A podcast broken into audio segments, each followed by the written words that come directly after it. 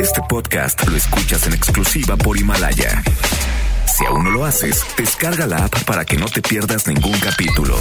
Himalaya.com. Son las 7 de la noche en la Ciudad de México. Bueno, casi. Y luego de seis años. Es muy importante que en este momento la gente revise sus instalaciones de gas. 1796 programas. José José estuvo aquí poco antes de irse a vivir a Miami. Y aquí estuvo, y muy amable, la verdad, que muy amable, muy gentil. Seis productores. Más de 40 colaboradores. 23.569 multas de gobernación. Algunas muertes, varias desgracias, un terremoto, otro divorcio, tres circuncisiones, dos gatos, una. Y un derrame cerebral. Inicia Charros contra Gangsters. Con José Luis Guzmán Miyagi, igual de malo. Y Jairo Calix Albarrán, igual de rosa. La dupla más revolucionaria del mundo. Desde Sandy y Dani. ¡Comenzamos!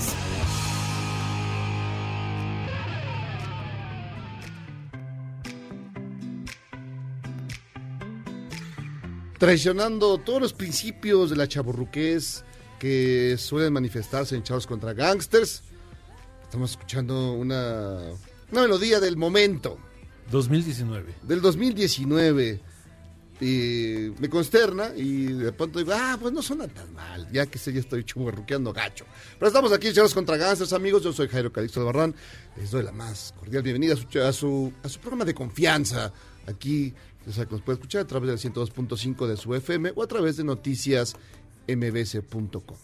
Aquí puede ver través de la camarita cómo se, cómo se mueve, cómo se conmueve Benjamín Salcedo al ritmo de esta chica tan loca.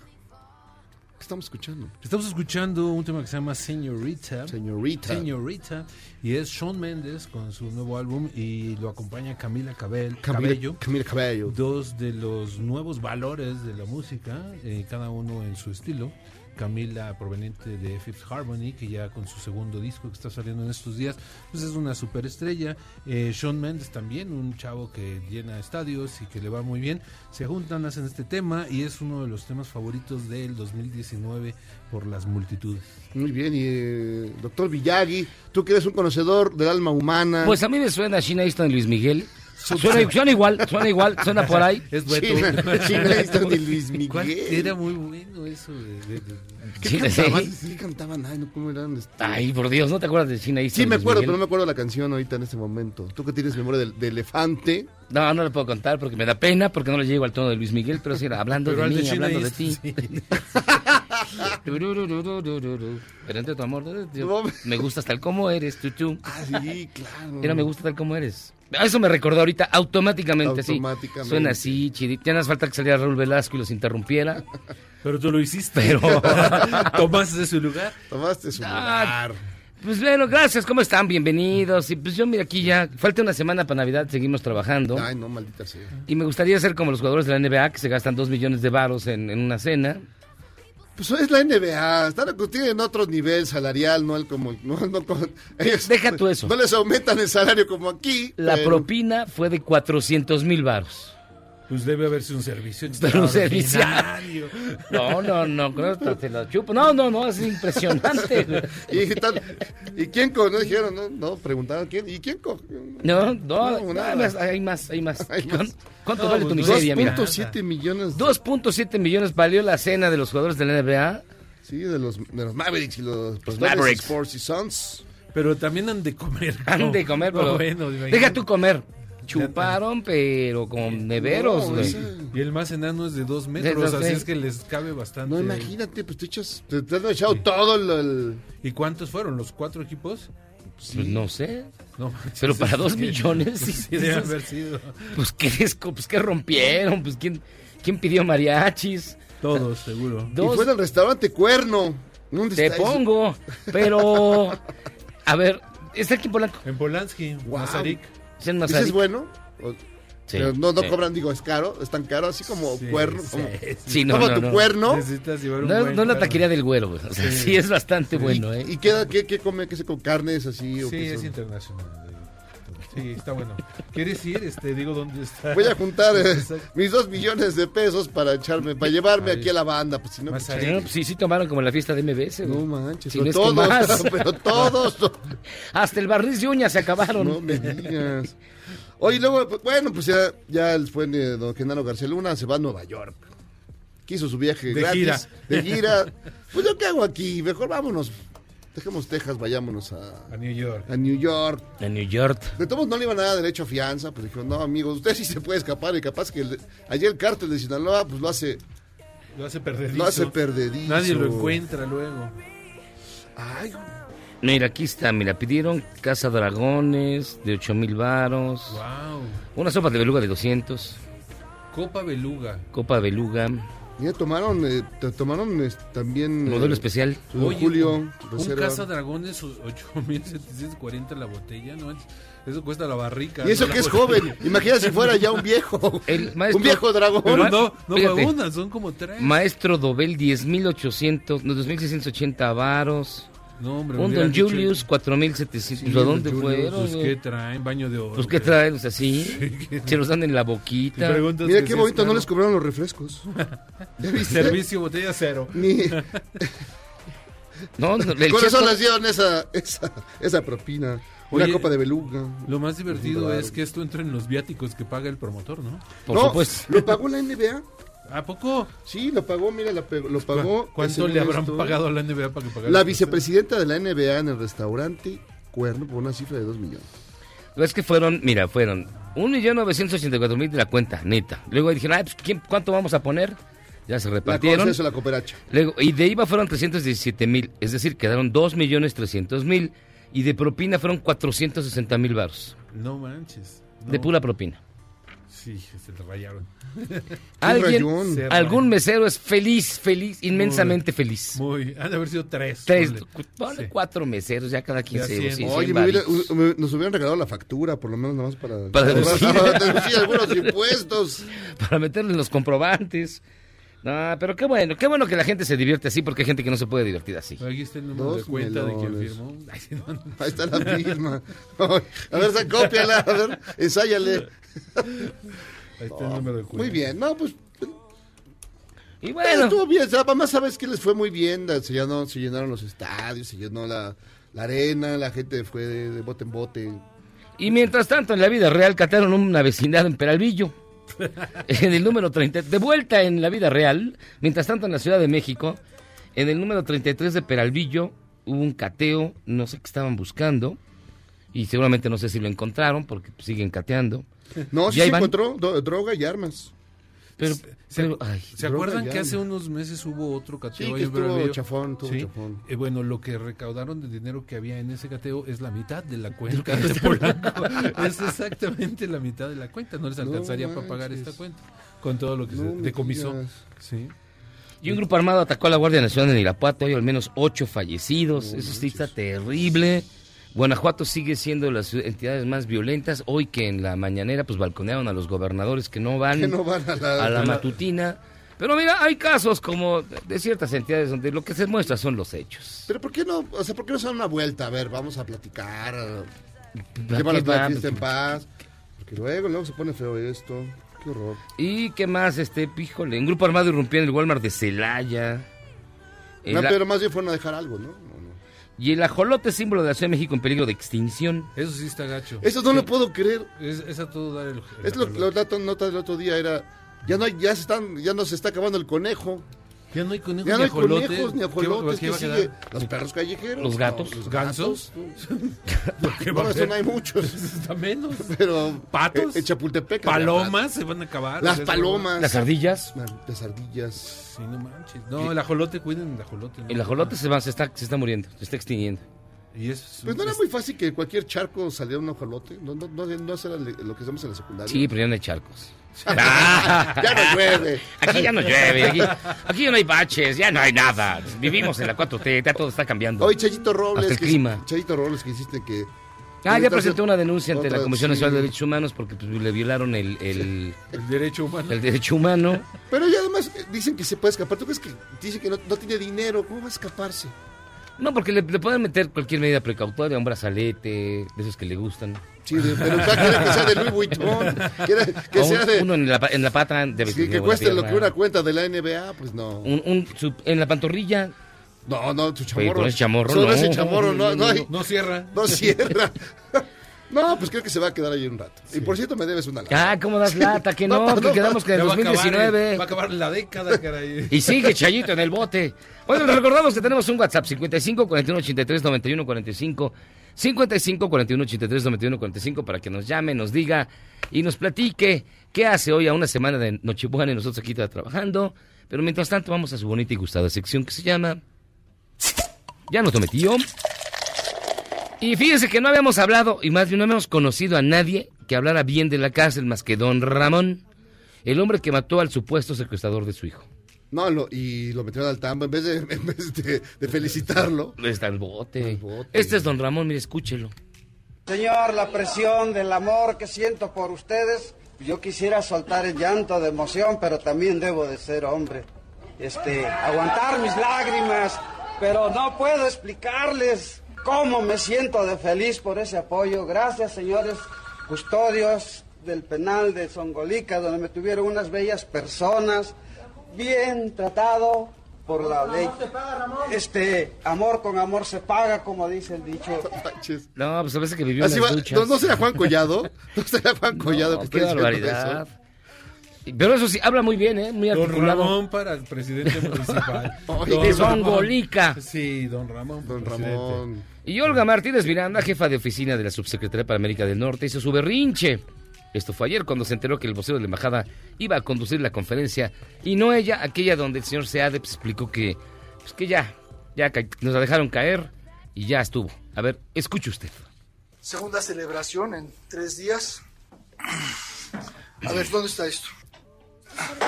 ¿Qué? No te oigo. Debajo. Está bien. Está bien, ven, ah, vete para acá. Bueno, es igual. Sí, tú, por favor. Muy buenas tardes. Good afternoon. Buenas No, pero sí a hizo todos. su- lo- lo- casi lo baja de las greñas. Le bajo. Y el otro sí dijo, bueno, ok. Entonces, Bueno, pero también no, no, no, no te pongas mal. No se ponga así, nada. Chale. No aguantan nada. ¿Qué te dijo? Oigan, y finalmente, hoy, como todo el mundo sabe, Los Simpson cumple 30 años. Hoy, ya en 1989, apareció el primer episodio de la primera temporada de esta serie de televisión que se ha convertido en la más larga en la historia de la televisión norteamericana. Y con el propósito que tenemos, siempre mezquino, de colgarnos de la fama de otros, pues hoy vamos a ponerles a escoger tres rolas. No, una rola de estas tres que están en arroba Jairo Miyagi en su sitio de Twitter. Y ustedes votarán por cuál les gusta más. Son tres versiones distintas del tema de Los Simpson original de Danny Elfman. Esta es la primera.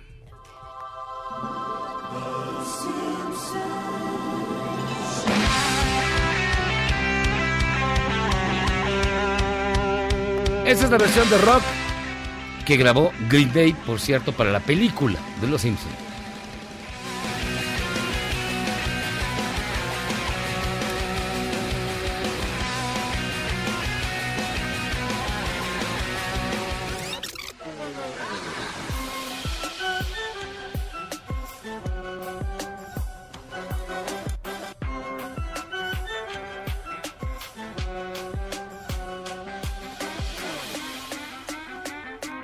Esta es la versión trap de Los Simpson. Para que tú, tú que no sabes que el trap, amigo, es esto. Es esto. No, prefiero la otra. Y finalmente la versión de horror. Ah, sí. Así que ustedes cojan una y la escucharemos final al fin, fin- final. La escucharemos completa Al final. de este programa. Así que mientras tanto, vamos a hacer una pausa, tenemos un gran programa y regresamos. Esto es Charlos contra Gangsters. ¿Quieres salvarte del reggaetón? ¿Y esos sonidos que solo te hacen pensar en Omar Chaparro como un buen actor? Charros contra Gangsters regresa después de un corte, solo con la mejor música para una debida sinapsis. Este podcast lo escuchas en exclusiva por Himalaya. Si usted pensaba ir a patinar a la pista de hielo, que no es pista ni es de hielo, del Zócalo Capitalino, le tenemos noticias. hay una lista de espera de por lo menos 38 mil personas. Pero no se rinda. Al día se atienden cerca de 9 mil personas. Así que solo la fila de cuatro días. Ah, bueno.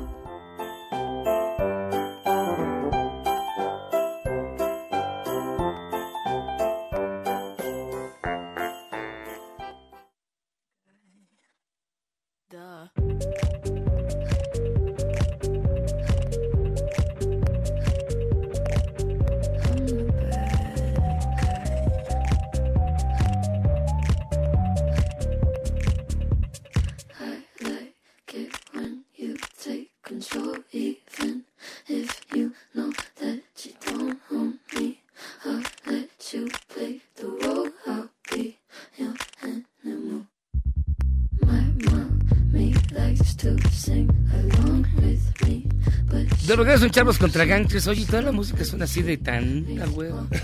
O sea, no hay algo más movidito. Fíjate que este es que, su- las- que con razón los millennials son tan perezosos, cabrón. O sea, escuchen esta música, hasta a mí me está dando flojera. Fíjate, esto es una, esta es la artista del año. La artista más ¿Paulina Rubio? año. No, no, no, la de este Billie- año. Ah, perdón. Es Billie Eilish, ¿no? Es Billie. Eilish, sí, Eilish. exactamente. Bi- Billy Elliot. No, Billie Eilish. Billie Idol. Eilish. Billie. Del álbum When We All Fall Asleep, Where Do We Go? Este, así se llama el disco. Esta canción se llama Bad Guy, fue un hitazo. Este, sonó en todos lados, vendió millones de copias. Es la artista. Vino a tocar hace poco. Tocó en el festival En en el, el Corona, Corona. Sí. Este, es el artista más gustado del año.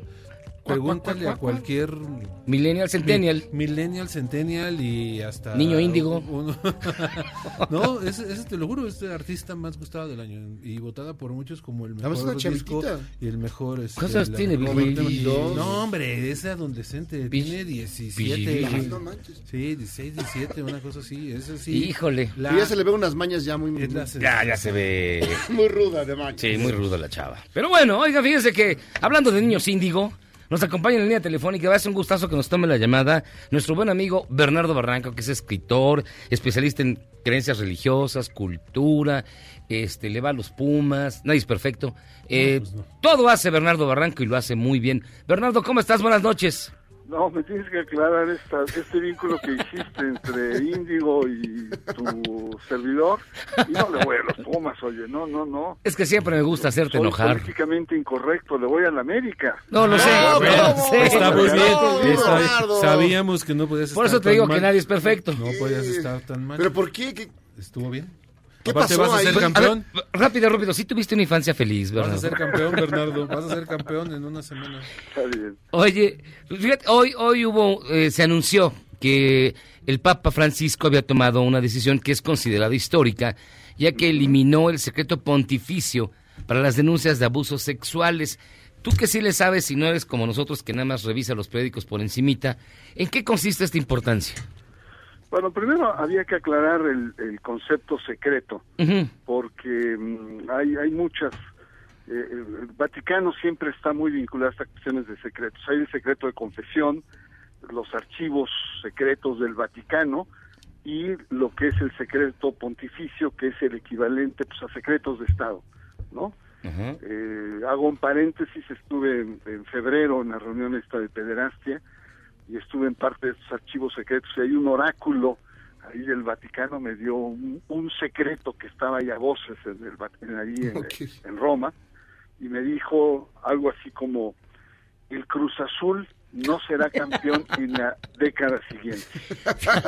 No sé exactamente qué quiera decir esto. Estoy tratando de descifrar ese secreto que viene del oráculo del Vaticano. Es que tiene el 01800 Dios, y seguramente le marcó ahí.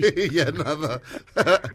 Lo dijo Bueno, Lucas. eh, perdón, perdón, eh, cierro el paréntesis. San Lucas. Entonces, es un secreto de Estado y, y el tema es que el Papa, de motu propio, es decir, que a través de un documento, lo que hace o lo que, lo que ha hecho es, eh, ha, digamos, abierto la restricción a la información, sobre todo cuando se trata de pederastia clerical. Y esto es, eh, esto es importante porque fue una exigencia, sobre todo de las víctimas, de transparentar eh, los expedientes, los archivos, porque eh, lo que se hacía desde los años 70 era que se guardaba sigilo sobre todo el proceso. Cuando había una denuncia, entonces se hablaba con las víctimas, se hablaba con la gente y tal, y todo permanecía en secreto. Y mm, ahora el Papa eh, Francisco, el día de su cumpleaños, hoy mismo, lo que dice es ya no hay más secretos, eh, se abre, eh, y esto pues significa una, un paso más que es lento en este farragoso proceso frente a la pederastia, pero es un paso al fin y al cabo, ¿no? Ahora, ahora no pensemos que se va a abrir a los medios o que ustedes o, su servidor va y como en transparencia, a ver, díganme qué pasó con Maciel y sus víctimas. ¿Eso no está en línea? No, no, no mucho menos. no, se va a abrir eh, eh, con dos con dos condiciones. A las víctimas que sepan, porque ni siquiera las víctimas conocían el expediente, que sepan las víctimas cómo ha sido el proceso, los testimonios, las averiguaciones, etcétera. Y dos, ahí es donde está lo importante, en, en los en aquellos gobiernos cuya legislación pues, tenga el caso de atracción o por la naturaleza de la demanda vayan con la iglesia, digan, a ver, yo quiero ver este expediente para poder, eh, eh, digamos, este, eh, expedir, digamos, una, una, una, averiguación. Entonces, tampoco es algo abierto, que lo que se vea en la sociedad, en los medios, etcétera, sigue siendo restringido, pero ya no tanto como ese secreto de Estado, como se manejaba anteriormente, ¿no? Se, se manejó incluso que, bueno, que se podría, yo escuché a alguien decir que era tanto así como romper el secreto de confesión, pero eso es una exageración, evidentemente. Es una exageración, se ve que no, no ha leído la instrucción, que es chiquitita, no tendrá, tendrá unos cuatro párrafos cuando mucho, y, y, dice eso, que en el caso de pederastia, el, el, el secreto pontificio ya no aplica, pero no significa que los expedientes se abran totalmente al público. Siguen siendo eh, restrictivos. Aquí lo importante es que los gobiernos entren, es decir, porque ah, el tema de la pederastia ya quedó totalmente bloqueado si es que es por la vía eclesiástica. Es decir, el máximo castigo de la Iglesia es la reducción laical, es decir, expulsarlos de la orden religiosa y los ponen en, en condición laical como, como, lo, como son ustedes o nosotros, católicos que no pertenecemos a la estructura. Ese es el castigo pero eh, pues es un delito social. Y aquí lo interesante es que ponen esos archivos a disposición de las autoridades cuando las autoridades lo requieran. Eso es lo interesante, que pase a, los gobiernos y a las leyes seculares. ¿no? Y, habrá, digamos, ya habrá gobiernos que inmediatamente le entren a esto. Eh, busque el, gobierno mexicano, porque aquí tenemos un montón de casos. No, el gobierno mexicano no le, el gobierno mexicano actúa eh, sobre todo con eh, bajo demandas, ¿no? Ahí, ahí es donde puede actuar. Pero mm, hay países como Estados Unidos, como Chile, algunos países europeos, que tienen la facultad de atracción. Es decir, hay un escándalo en prensa, hay una denuncia, tal, tal, y, y, y, el gobierno tiene la facultad de atraer el caso. Y esto es lo interesante. Entonces, pero no todos, lamentablemente no todos, nuestra legislación en ese sentido está, está muy limitada y está muy limitada eh, y habría que modernizarla porque el, el tema, repito, ya no está solo en la iglesia, ya no solamente el pecado que cometió el abusador o el encubrimiento, sino el, el tema fuerte es el delito, que, que tiene que ser castigado secularmente y de manera severa. Ahora, esto es importante, eh, a pesar de sus limitaciones, es importante porque eh, pasaron casos muy dramáticos como el de Chile.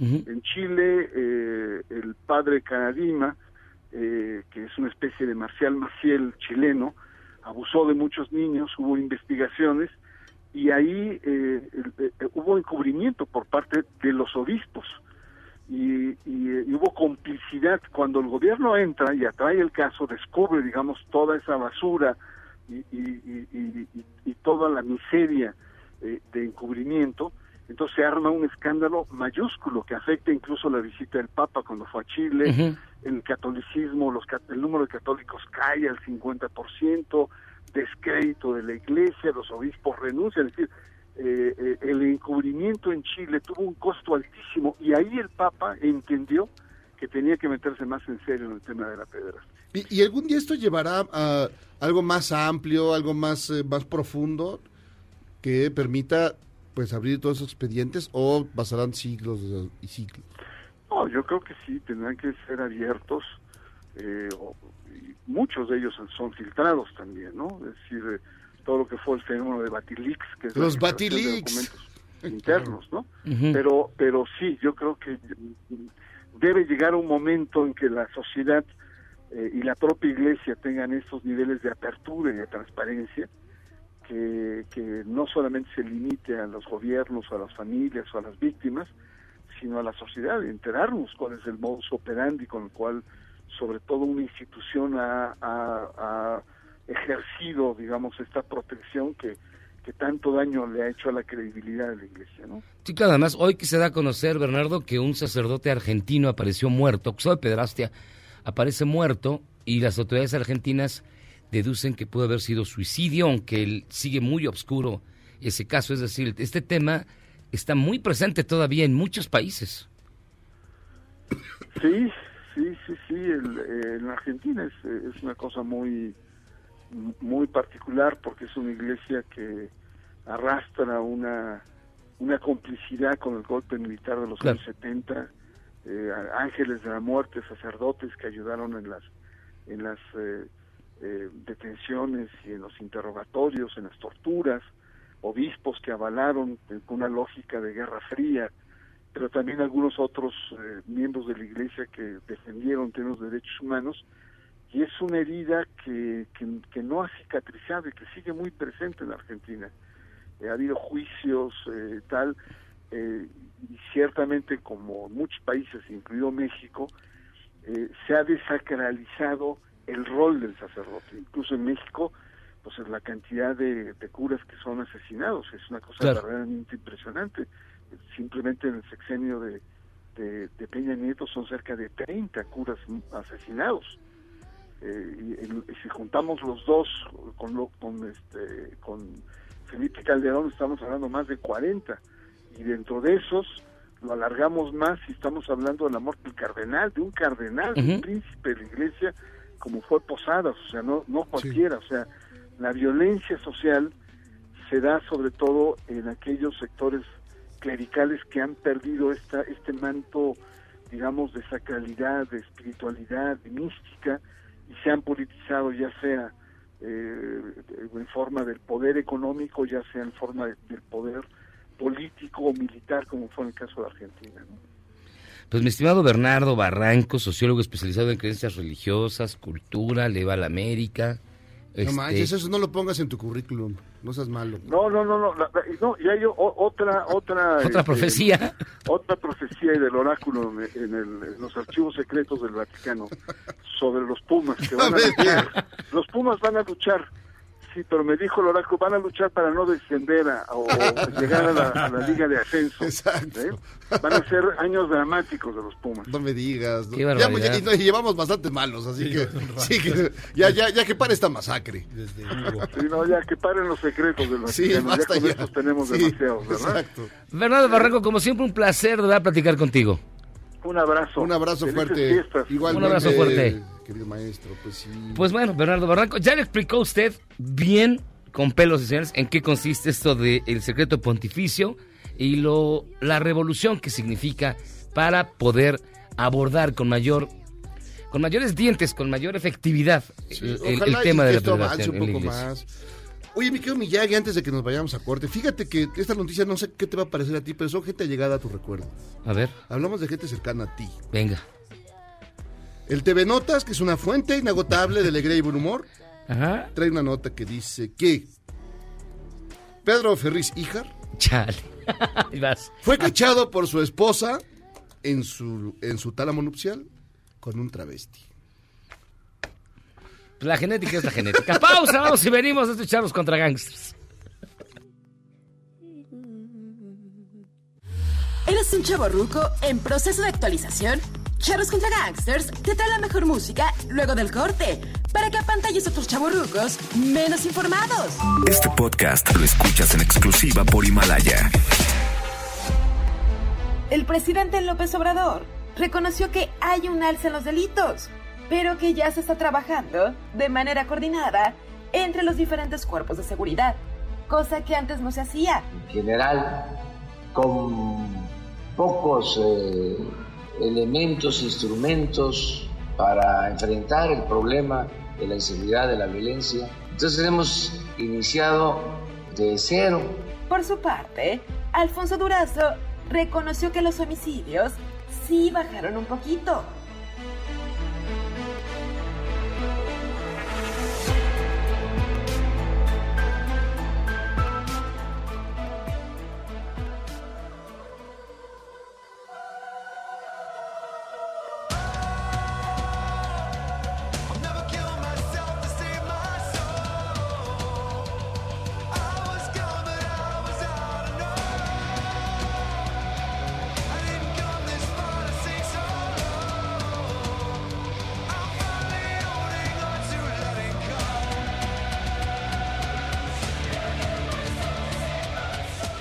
Manches, me da ganas de ir al Vaticano con esto.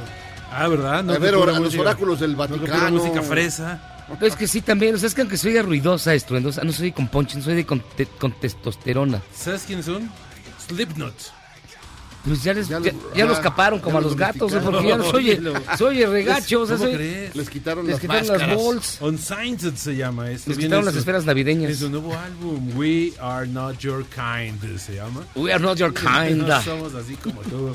Este Slipknot es de los pocos grupos de rock ¿Que hicieron? figuran en las listas de este de gustos, de popularidad, de ventas, de, de que pasaron.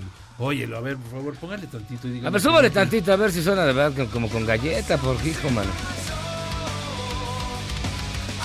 Esas guitarras tan abajo, que no brilla, que no se oye el guitarrazo, no, no, no, no hay punch. Ya son fresas. Ya son muy fresas, o sea, ya. ¿Qué nos está pasando? Oigan, fíjense que tenemos muchas llamadas, pero que quiero mandar una- un saludo muy grande a Miguel Ángel Hernández, quien trabaja en Mexicana de Importaciones y Exportaciones, SADCB, que se conoce mejor como Mexex. Así que nos escucha, es cuate de la banda. Saludos, saludos, amigo. Qué bueno que nos escuchas, Miguel.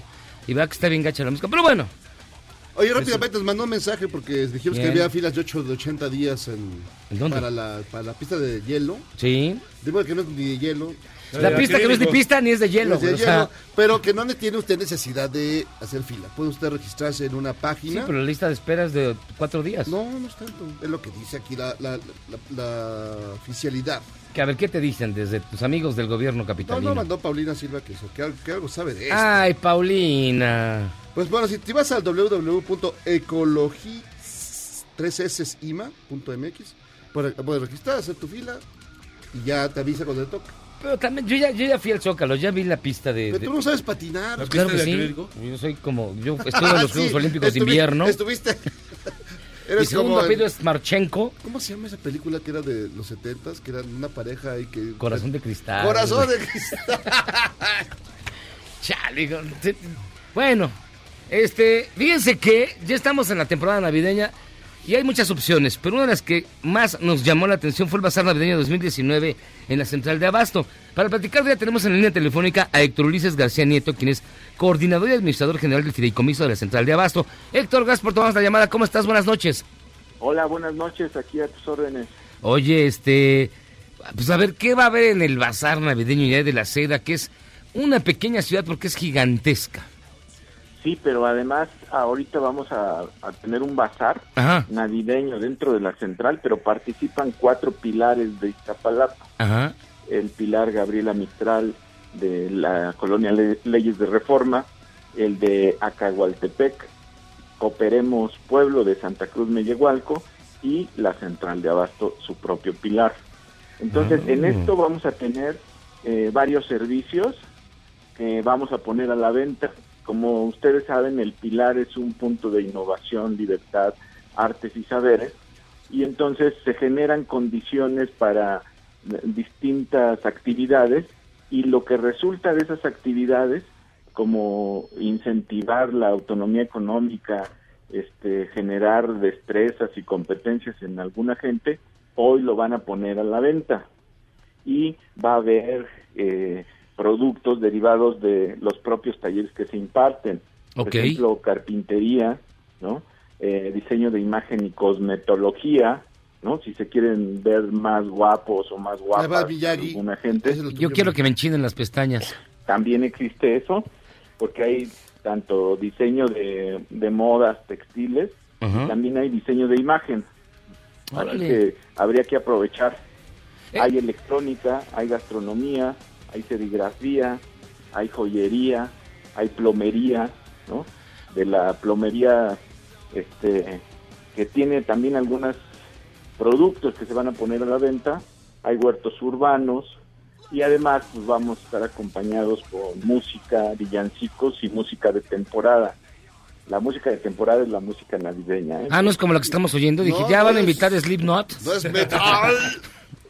Sí, va a haber eh, ¿Cuál es grandes actividades. Va a ser este 18 y 19 de diciembre Ajá. eh, dentro de las instalaciones de la central de Abasto, en el, a un lado de las canchas, eh, de una cancha deportiva que está al lado de la administración. ¿sí? Ok. Es, es en la entrada principal. La gente puede entrar eh, por, por la por Avenida Canal Río Churubusco y en la mera entrada hay un estacionamiento para la gente que nos quiera visitar. Es importante mencionar que eh, lo que se quiere hacer es que la gente, una vez que está tomando esta serie de actividades, pues tenga posibilidades también de realizar este, su propio negocio, eh, progresar, generar condiciones para la autosubsistencia y tiene que ver más con la economía social, solidaria. Pueden algunos emprender su cooperativa, ser este eh, pequeño empresario, eh, en fin. eh, este es como la culminación de todo el año de trabajo que tuvieron estos pil- pilares Sí. dentro de la comunidad de Iztapalapa. Oye, Héctor, entonces, no nada más es un bazar tradicional como los que hay en muchas de las alcaldías, sino que además están participando estos pilares que lo hacen diferente y ofrecen cosas incluso de, de conocimiento, pues, de aprovechamiento del tiempo libre y de emprende- emprendedurismo, que le llaman. Sí, eh, eh, sobre todo lo que nosotros queremos hacer es fomentar estas redes de apoyo.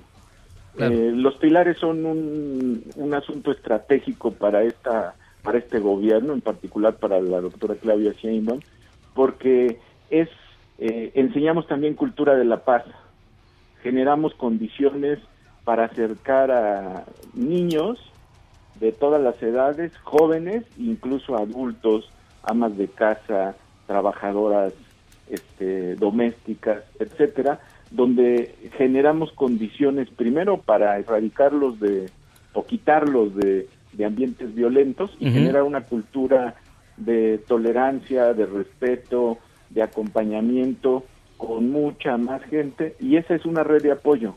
Entonces la culminación de hoy lo que nos van a ofrecer debe de ser continuada y apoyada por toda la sociedad. Ese es nuestro punto de vista y por eso es este bazar. Pues Héctor Ulises García Nieto, coordinador y administrador general del Fideicomiso de la Central de Abasto, muchísimas gracias. Y el bazar va a estar nada más los días 18 y 19 de diciembre en de el 10 de jardín. la mañana Ujú. ¿Así? a 5 de la tarde, De 10 de la mañana a 5 de la tarde. Nada más, es correcto. Y nada También más va a haber este, algunos antojitos por si alguien quiere este, comer algo, ahí va a haber, Ah, bebidas, etcétera. Ah, pues va a estar padre. Sí, yo Ah. creo que sí. Pues Héctor, muchísimas gracias por tomarnos la llamada y vamos a estar muy pendientes de lo que ocurra allá y igual nos damos una vuelta. Al contrario, ahí los esperamos con gusto. No, hombre, gracias. De verdad, Héctor Ulises García Nieto, coordinador y administrador general del Fideicomiso de la Central de Abasto. Este bazar navideño, como le dijimos, va a estar 18 y 19 de diciembre en el jardín del área administrativa, precisamente de la seda. Y tú vas a ir a tu... A, que te, te enchinen las pestañas. Que me echen las pestañas. eh, Unas luces. Unas luces. Unas luces. ma- ma- no, ya, ya tengo cada vez más canas, ya me estoy pareciendo a ti, cabrón. Está difícil. ya me tiré contra el piso y sí, pero no te preocupes. Vamos a hacer una pausa y regresamos. Esto es Charlos contra Gangsters. Errar es humano y perdonar divino. ¿A poco no se siente chido negar que fuiste uno de los 30 millones? Si aguantas este corte largo pero ancho, descubrirás por qué es tan chido. Este podcast lo escuchas en exclusiva por Himalaya. Al parecer, la ley de amnistía para presos será aprobada y cerca de 6.000 personas serán beneficiadas, siempre y cuando no hayan cometido delitos de privación de la vida, no hayan usado armas de fuego, ni hayan secuestrado o delinquido contra la seguridad personal. que hayan o que hayan sido obligados por grupos de la delincuencia organizadas a cometer estos delitos contra la salud.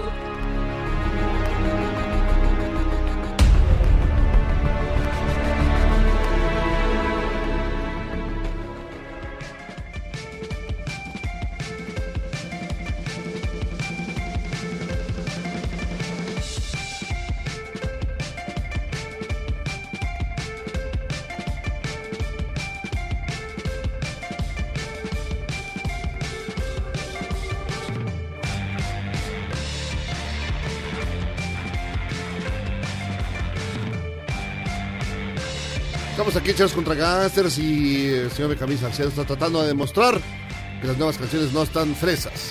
No, pues, esto suena del Nintendo 64, pero Revolución. Parece que está jugando Mario Bros. cabrón, O sea, suena Está- igual. Ya viene de regreso. O sea, Ya está de Para vuelta. 2020. Tu, tu, tu, Para tu, tu. 2020. ¿Qué es esto? Estos son los Fouls. No hay la voz. Los Fouls que sacaron el disco Everything Not Saved Will Be Lost. Todo lo que no cuidaste va a valer. Todo lo que no salves se va. Ahí se ve. Esta canción se llama White Onions y también es de las poquísimas bandas de rock alternativo que aparecen en estas listas, dominadas de 2019 sobre todo. De cabo a rabo de- por. De, de rap, de hip hop, de trap, de trap, de reggaetón, de cosas por el estilo. O sea, es triste pero cierto. Fíjate, una de las dem- demostraciones que estas generaciones no están bien. Ya, algo les pasó. Algo tenía el agua. Ahorita en, el- en los trending topics de Twitter es una cosa que se llama Bacon. Es un restaurante de comida. Entonces les mando un mensaje a un grupo, mira, es muy bonito, rápidamente. Hola amigos de Bacon, ¿cómo están? Eh, somos un grupo de influencers que hizo, que hizo un blog llamado ¿A dónde jalamos? Vamos al lugar School de México y nos gustaría ir a su establecimiento, o sea, al Bacon. Y les responden del Bacon. Hola Alejandro, qué bien, hombre, cáigale la dirección la Narvarte y todo. Y les mandan el, el menú, ¿no? Traigan lana. espérame, no, espérame.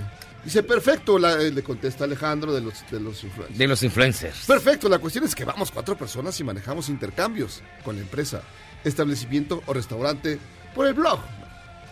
Disculpa, le responde el restaurante, no regalamos producto ni hacemos intercambios de ese tipo. Está bien, y atención, no es regalo de producto, tampoco nosotros regalamos nuestras reseñas, tienen que tener más tacto. Y luego le pone un aplauso, le pone boomers. O sea, eh, o ¿Ya sea, es insulto es ser un- boomer? Sí, o sea, es decir, el problema acá es que esto es como... Quieren vivir de, quieren vivir Hora su- de vivales.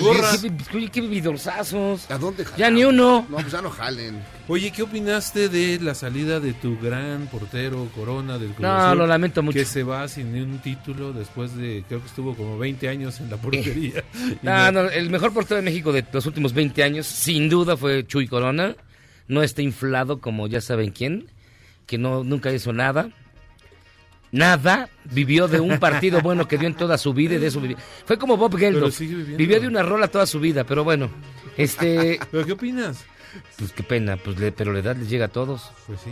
Pues ya tienen al chavito este nuevo del Ya, Veracruz, que ya. es muy bueno. Que es muy bueno, Muy, muy, buen bueno. portero. Y Cruz Azul siempre tiene una, una gran tradición de buenos porteros. No, no, no, no de campeones, pero sí de buenos porteros. Nunca gana, pero tiene buenos Pero bueno. Chuy, No, el Chuy ganó la medalla de oro con, en Con la Londres. selección. Ah, bueno, eso, ya, eso le da Eso un... no lo tiene ningún portero del América ni nada por el estilo. Ahí sí, perdónenme. ¿Por qué la agresión a la América? Estamos hablando de que se va Corona. El otro todavía va a ser campeón en, 15 en una semana. pero- ¿Crees que le gana el Monterrey? Claro. ¿Crees que el Liverpool le gana a Monterrey? bueno, o sea, Oh, bueno, digo. jugando con una pata Bueno, amarrada. le ¿crees van que a el Palacio ganar, de. Hierro le gana al Monterrey? No, no, Liverpool sí es muchísimo Es más equipo. ¿Crees que el Walmart Es le gana al equipo que Monterrey? hay ahorita. ¿El Liverpool? Sí, en este momento. sí. Mejor Ahorita que el sí. Barcelona. No, le ganó, bueno, ganó, ganó la, la Champions. Le, le metió 4-0 al a Barcelona. en No, ahorita casa, está muy lo eliminó. ¿Quién Sí, está ahí, ahorita, Salah? ahorita es el Salah. Salah, Salah. Maner, este, El, el- el- el maestro Klopp es el... Firmino, el portero es Allison, el de Brasil, el mejor portero del mundo, el defensa es Van Gaal, que es... Pero es- desconfío de alguien que tenga nombre- un Allison. Alison Moyet. Sí, Alison, Be- Alison. Alison Becker se llama. Alison Becker. El mejor defensa del mundo. ¿Quién es? El holandés. este. ¿El campeón Hernández? güey. el Pichojos Pérez. Van Dijk, el defensa holandés. Votado el Pero es el- mejor es fortuna, mundo. es el- es el central, ¿no? El central más caro del mundo. No, traen equipas. Es el Miguel Ángel Cornero de los 2000. Pues estás, habla- estás hablando hoy en un idioma que la mitad de la gente no sabe de Por qué eso. hablas. no Hablaste del el confesor Cornero, del campeón güey. Hace rato estabas hablando de Raúl Velasco. Y faltó el Snoopy Pérez. El Calimán, el. Calimán Guzmán. El Calimán Guzmán. ¿Qué nos pasa? El centavo Muciño. El Superman Marín. Que Muciño era como el Salá, pero de los 70. Sí. O sea, era así más o menos. Oiga, tenemos muchísimas llamadas. Saúl, buenas noches, amigos. Un saludo para todos. Saludos, Saúl. Saludos. Saúl. La señora Novoa dice, se les agradece que estén en vivo. Ustedes sí quieren trabajar. Porque en el gobierno de la 4T ya nadie quiere recibir trámites hasta enero. Gabriel Ni- García. ni de este ni de anteriores gobiernos nadie quiere trabajar ahorita. Gabriel García Márquez, queridos gangsters, Gabriel hablen García sobre Márquez. la obsolescencia programada y cómo combatirla. Primero déjenme ver qué es la obsolescencia programada. Y luego vemos cómo- Digo, Ah, vemos no, cómo la eso de que ya como los teléfonos que se los hacen para que se acaben en un determinado tiempo. Podrían durar más, pero los hacen a propósito para que ya los deseches y compres uno Pues nuevo. yo, yo por eso tengo el teléfono para lo que lo uso, para hablar y para mensajear y para bajar porno. Por eso O sea, traes un StarTAC, ¿no? traigo todavía mi, mi Huawei de dos mil varos, Traes tu- por si ¿cómo me lo roban. Eh, Luis Reyes, excelente programa y también me, me agradaría el salario de la NBA. Miguel Martínez, le podrían incrustar un chip en alguna nalga, Chayito Robles, ¿no? Es más seguro para rastrearla. No lo sé. Sí hay espacio. Si hay espacio, pero no sé. Qué manchados. No lo sé. Silvia, Jairo Calixto y Miyagi, ¿pueden mandar un saludo a Mateo Uriel y Santiago Ulises, que son sus fans y diario los escuchan? Mateo tiene ocho años y Santiago Ah, tiene seis. Mateo. ¡Qué barbaridad, Santiago, chamacos! ¿Qué hacen escuchando este programa? No, no está bien que Qué responsables. Péguenle a sus papás. No es cierto. No, Un saludos. abrazo, chamacos, pórtense bien. Ocho años y ya nos escuchan, Porque no, Santa hombre. Claus los está viendo. Fíjense, a ver, te voy a decir una cosa, mi querido Santiago Ulises. Tú estabas naciendo y el programa también. Seis años. Seis años. así Vamos que para siete, Vamos para siete en enero. Y Mateo Uriel tenía un año cuando salimos a nadie, así que pues vamos con ellos. Somos de las nuevas generaciones. Y luego contando las historias del hijo de Ferriz. No puede ser. No puede ser. ¿Qué Tú. cosa? Perdona, perdóname, perdónanos. Perdónanos. Mateo y Santiago. Mateo, Santiago, perdón. Y Gustavo Reyes, saludos, Charlos. Benjamín, adóptame, no como mucho. Va, tráete tu acta. Y el trap de los Simpsons suena como tribal. Como tribal. Y vamos Sí, a una sí, pausa. ya raro. son las 8, ya se fue la primera hora. Hoy es martes 17 de diciembre. Falta una semana exactamente por la Nochebuena. Regresamos. Y Esto es- dos para el año nuevo. Y dos. o sea, ya se acabó. ¡Qué rápido! Miau, miau, miau. Volvemos a empezar. Pausa, vamos y venimos.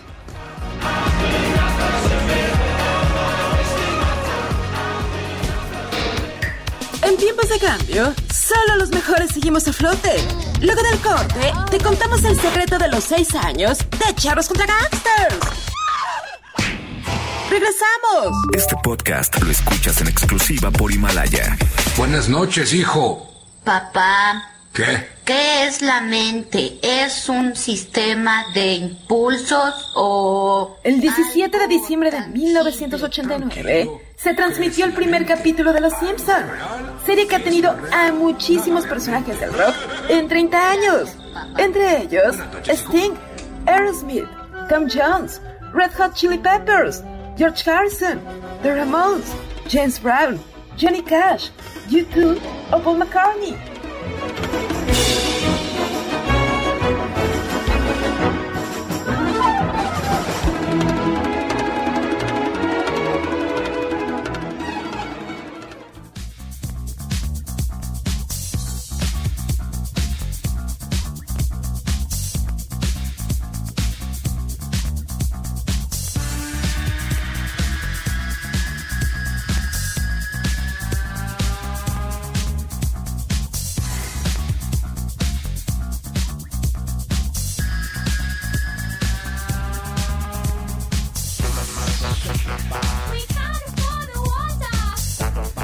De regreso en Charlos contra Gangsters y en su género de música con menos bolas que un diputado de Morena.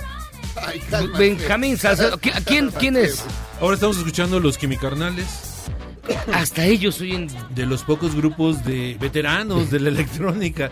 Bueno, veteranos, sí, o sea, son hace 20 son años. noventeros, sí. Sí. Sí, que todavía aparecen en algunas de estas listas.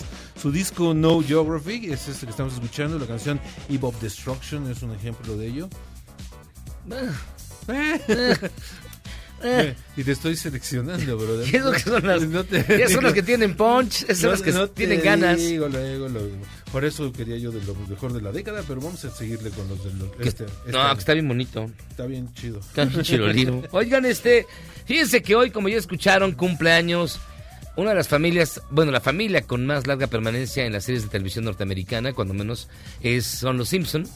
Cumplen hoy 30 años. Aparecieron el 17 de diciembre del año 1989. Y para platicar de ello, pues mira, vamos a ver con alguien que los conoce bien, que es nuestro buen amigo Humberto Vélez. ¿Cómo estás, mi estimado Humberto? Hola, mi querido Miyagi, ¿cómo andas? Tanto tiempo sin verte. Ya tiene un rato. Ya un datote a ti, al Jairo. Un abrazo, querido ahí. maestro. Saludos, ¿cómo estás? Muy bien, pues hay deseoso de verlos en persona. Un día de estos se me hace. No, pues esperemos que puedas venir. Pero mira, yo la verdad te hablé porque quería que nos pasaras a Homero Simpson, la neta. Ahí te va. Venga. Ay, qué fiaca me da. Hola, gordo, ¿cómo andas? Chau. ¿Cómo es? A ver, mi estimado Homero, cumples hoy 30 años en la televisión. Yo cumplo 30 años. En... ¡Albricias! ¡Felicítame! Unas mañanitas. eh. Gracias por estas mañanitas espontáneas que me cantaste, Jairo. ¡Qué maravilla! Oye, mi querido, mi querido maestro, eh, don Homero, don Homero, 30 años de lidiar con esa familia, con todos sus amigotes, bola de borrachos, de trabajar en el mismo sector 7G, donde están todos los la esclavos de la planta. En la planta nuclear de Springfield, Exacto. malditos vagos. Malditos miserables, con esos jefes. ¿Cómo sobrevives a todo eso? Pues con una sola motivación. Cerveza. Mmm, cerveza. Rosquillas. Ah, no, ya me acordé. Hay otra motivación. Rosquillas. Eso. Rosquillas. Oye, Homero. ¿Qué pasó? ¿Qué se siente ¿Qué seguir? pasó? ¿Qué? ¿Qué Digo, se. ¿Qué se siente seguir pagando colegiaturas 30 años después? Ay, Dios mío. Se siente horrible, es espantoso. Pero ¿sabes qué es lo más horrible? Que no tengo la facultad de envejecer igual que tú. Yo quisiera ser igual que tú, pero no puedo. Vivir eternamente es un, es un suplicio, un martirio, ya no quiero. Oye, mi estimado Homero Simpson, ¿qué es lo que más que recuerdas con más cariño de estos últimos 30 años? Lo que recuerdo... Ay, te voy a contar, pero no se lo digas a March. Las dos veces que estuve a punto de serle infiel. ¿Recuerdas? Pedí una pizza. Ay, qué señorita tan guapa. Pero en el momento de la verdad, se me arrugó el pantalón. Ya no pude. Recordé a March porque soy fiel. Igual que tú, Jairo. claro, claro. Oye, mi querido Homero, también, bueno, pero March también salió en la, salió en la, en la revista Playboy. Ah, salió maravillosa, ¿recuerdas? Enseñando todas sus redondeces, me fascinó. Ya sé qué es lo que hacías en el baño con esa página, maldito Miyagi. No, ¿yo qué? Ah, no, tú no. No, yo no. ¿Tú Yo, Jairo, sí. No, ¿Qué te digo? Yo sí me caliento. Yo soy como los boilers, me caliento con puro papel. Sí, exactamente. Somos primos del mismo dolor. Ah, pues felicidades, mi querido Homero. Muchas gracias, muchas gracias. Felicidades a ustedes también porque casi tienen el mismo tiempo al aire que nosotros, ¿no es cierto? Este, no. Ya falta menos. Nos falta un Ah, rato. bueno, per- bueno, perdón, me equivoqué. No, Oye, pues pásanos a Humberto y felicidades, Homero Simpson. muchas gracias, felicidades. Un abrazo a ti, fuerte. a Jairo y a, y a Benjamín. Que les Gracias. vaya muy bien y que pronto cumplan 30 años al aire. No, espero, espero que no, ten piedad. ¿Verdad que no? Mm, 2020. qué babosada, esto es por como tener este, una enfermedad psiquiátrica, ¿no? Sí, casi, casi, ¿eh? Sí. Oye, Humberto, de, de estos, yo, yo sé que tú fuiste la voz original y digamos la que todo el mundo recuerda realmente Pues de los qué Simpsons. cosa, qué fenómeno tan impresionante. Déjame que te confiese una cosa al aire. Ajá. Tengo tengo ya 15 años de no ser la voz oficial de Homero Simpson. Yo soy, como tú bien dices, la voz original, la que puso del, del primer loop, de la primera palabra, hasta el último de la temporada 15. 15 años, pero resulta que el equipo, entre comillas, nuevo, ya no es nada nuevo, lleva exactamente el mismo tiempo que yo, porque la serie lleva 30 años, o sea, ellos llevan 15, yo llevo 15 también. Pero como tú dices, la gente me recuerda a mí más que al nuevo equipo y eso a mí me sorprende enormemente. Yo pensaba, oh, a los tres meses que pasen al aire ellos me van a olvidar, así es la televisión, ¿no? Ajá. Y no, la sorpresa es que es que no ha sido así y yo me siento francamente, claro, agradecido, pero muy desconcertado, ¿eh? O sea, eso es un fenómeno que no, nunca me, que me hubiera esperado. Eh, gracias por mencionarlo y por dejarme decir estas cosas a favor mía. Oye, Humberto, ahí eh, cuenta la leyenda que eh, eh, habían llamado a alguien originalmente para ese papel, para ese rol, pero que llegó borracho. Creo que era Miyagi. Creo que era Miyagi. Llegó Era borracho. Miyagi. Llegó borracho. Entonces, tú iba, casi casi que ibas pasando por ahí. Sí, sí, fíjate ¿Cómo que fue? sí.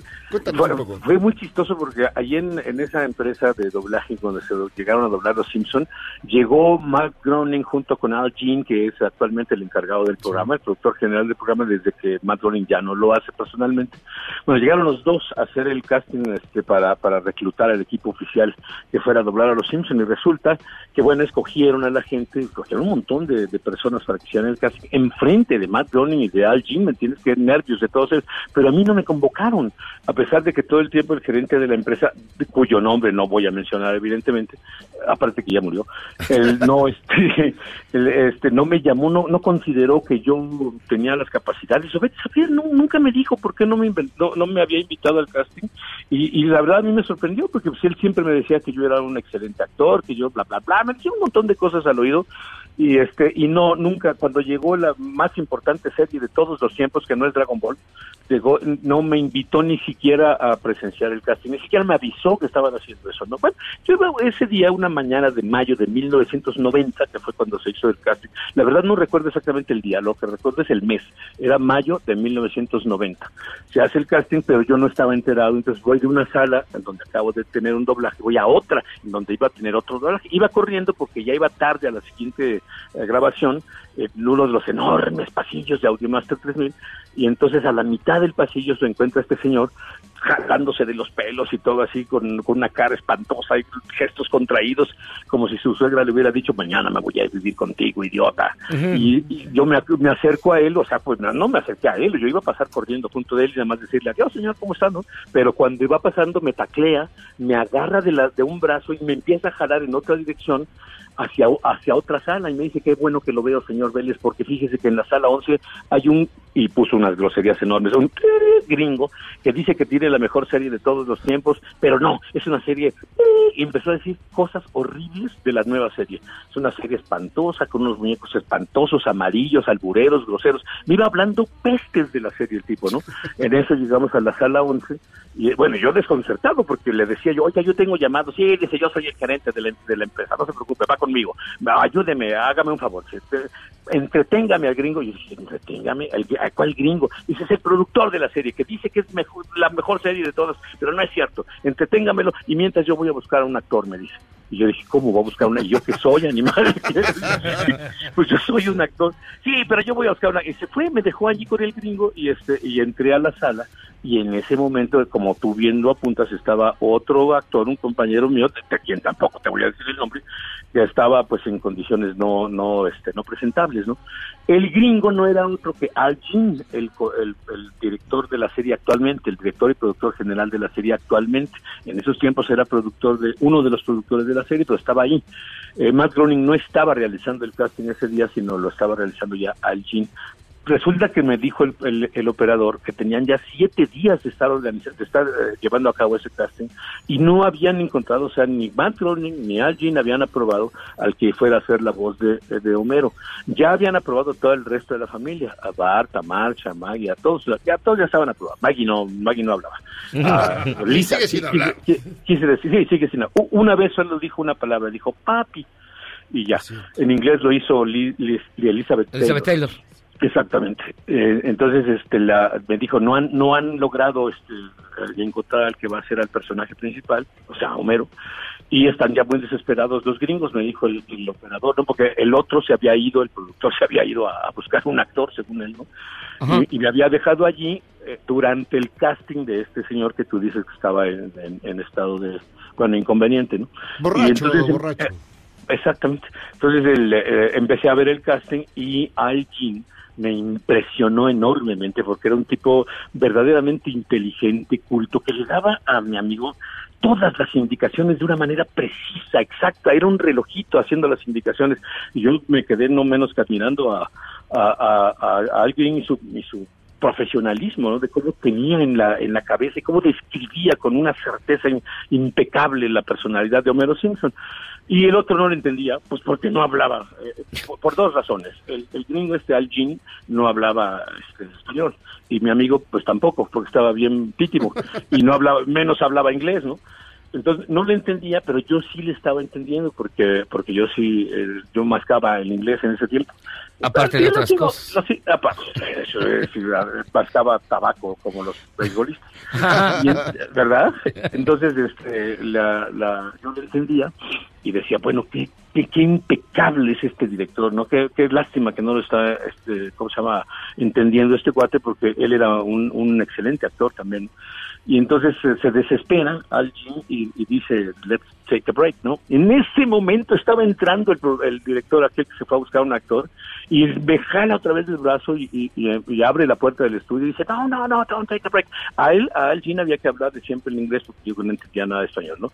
Habían puesto para que le entendieran los actores en el, en el casting Ajá. un, ¿cómo se llama? Un, un- un traductor que traducía como letreritos de películas, poco y mal. Entonces era, era- sí, era horrible, güey. Entonces me mete allí este cuate y por eso, yo creo que por eso no le no lo pudo hacer este, nadie más, porque nadie le entendía. El, el, el gringo hablaba muy bien, pero el traductor no traducía nada, ¿me entiendes? Pues yo lo entendí. Me pasé 20 minutos afuera escuchando las explicaciones. Cuando me metió este, el, el mexicano me mete a la sala, pues yo ya sabía perfectamente lo que el gringo quería, ¿no? Entonces me lo presenta y, este se recompone, me da la mano y entonces me empieza a explicar Homer Simpson y le dije, no, no, no, no, espéreme tantito. Se le dije en inglés, claro, porque ya vi que no entendía nada de español. Espéreme tantito. Le dije, ya llevo 20 minutos allá afuera ah, este, oyendo lo que quiere y yo ya sé lo que quiere. Quiere un gringo de clase media baja también llamado White Trash, bla, bla, bla. Le dije lo que quería. Peló chicos ojotes este cuate. Y entonces dijo, bueno, entonces no quiere que le explique nada. Le dije, no, no, no, vamos, vamos ya haciendo esto rápido, y es más sin ensayar, y lo, y lo grabamos ya porque ya me aprendí la escena de memoria de tantas veces que la vi allá afuera. Unos ojotes que peló, como diciendo, mendigos mexicanos con razón no progresan, ¿no? Y, y- y- y se me quedó mirando con cara de, eh, dentro de poco les vamos a hacer un muro para que aprendan. Eh, Ahí empezó la idea del muro. Entonces me pongo yo a hacer la, la escena, y, y cuando acabo de hacer la escena de la prueba, el tipo brinca, da, pega brincos y saltos de felicidad y grita, exactly what I want, I want this guy. Y entonces me va a abrazar y me, me- aprieta la mano, me aprieta la espalda. Bueno, eh, ahí se acabaron siete días de tortura para ambas empresas, para la Fox y para y para Audiomaster 3000. Yo no sabía en lo que me había metido. No- como no me habían invitado al casting, el, el gringo me explicó ahí someramente la personalidad de Homero y este y yo la pesqué porque la había oído este de sus propios labios antes de meterme al casting. Pero como el, el mexicano decía, es una serie fea, mala, tonta, que no va a durar nada, que no va a tener nunca rating porque es malísima, yo, yo le creí, ¿no? Entonces dije, bueno, no, no pasa nada, o sea, esto va a durar tres días y ya está, no sé por qué están haciendo tanta ceremonia con esto. Oye, Humberto, eh, rápido. ¿Cuál, ¿Cuál fue la escena con la que hiciste el casting? ¿La recuerdas todavía? Eh, Sí, sí, sí, por supuesto, es una cosa, ino- eh, to- toda esta cosa es inolvidable. A ver. Y no pasó tan rápido, me pasó mucho más lento, pero te, te la tuve que resumir para que a ti te gusta resumida, ¿no? Entonces, este, la, la- la escena del casting fue una, una escena donde, donde en el año uno hay un capítulo donde el señor Burns cumple años. Sí, sí. el- el- el, este, y los invita a todos los empleados de la planta nuclear de Springfield a su casa a celebrar, pero es tan marro que les dice que él pone la casa, pero que los empleados tienen que poner la comida y las bebidas y todo, el agasajo y los adornos y todo, ¿no? Entonces todos los empleados, todos, todos los miles de empleados que trabajan en la planta nuclear llevan gelatinas, Ujú. siendo que el, que el señor Burns odiaba las gelatinas, ¿no? Entonces el tipo se asquea y todo. Mi escena, bueno, la escena del casting fue donde está la, eh, la march haciendo la gelatina de los Simpson. Y todos los demás están alrededor enchinchando. Esa, esa este, escena se prestaba mucho porque hablaban todos, ¿me entiendes tú? Y había una interacción muy fuerte. Entonces, eh, todos tenían expresiones de odio, de alegría, o sea, de to- toda la gama de sentimientos que usa esa familia, la tenían en esa escena en contra de ponerse a favor de Homero, a favor de las gelatinas, en fin, era una escena idónea para hacer el casting, ¿no? Entonces, con esa fue la que la que nos probaron a todos y esa fue la, sí, esa, si alguien la recuerda, pues era de muy de muy buen dato este de memorabilia. Pues mi estimado Humberto Vélez, como siempre un placer platicar contigo, la verdad. Al contrario, mi estimado Jairo y mi estimado Miyagi muy, y Benjamín que anda por ahí detrás de ustedes. Muchas gracias a ustedes. A ver, a ver, a ver que te das una vuelta por acá, ¿no? Vienes aquí a Oye, cabina y me- platicamos. Me encantaría porque fíjate que estoy preparando un show en un en un cabaret y les quisiera platicar porque está rete bueno. Va. Dale, y, y es más, los invito al estreno a que vayan ahí. Como es en un cabaret, va a haber chupe y todo. ¿Y, y de tomar también? Y de tomar también, claro, por perfecto. supuesto, sí, para limpiarte la boca después. de- Exactamente. Humberto Vélez, muchísimas gracias por estar con nosotros. Un gran abrazo. Gracias, querido abrazos, maestro. querido Miyagi, gracias, mi querido Jairo, No, gracias, un gran abrazo. Saludos, abrazos. admiración siempre. sí. Le agradezco al mejor programa de la radio, el favorito en la taberna de Moe. Muchísimas gracias, Humberto. Gracias a ustedes, muchas gracias. Adiós. Un abrazo. Humberto Vélez, como usted recordará, la voz original de Homero Simpson, hoy que recordamos los 30 años del programa más largo y la serie animada más larga en la historia de la Sí, televisión. no, no hay, no hay quien le- se le acerque siquiera. Pausa. Vamos y venimos.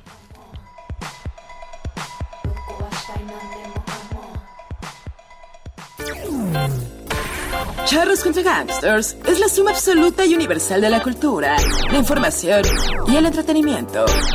¡Ja! No es cierto, pero siempre quise hacer una cortinilla igual a las de otras estaciones.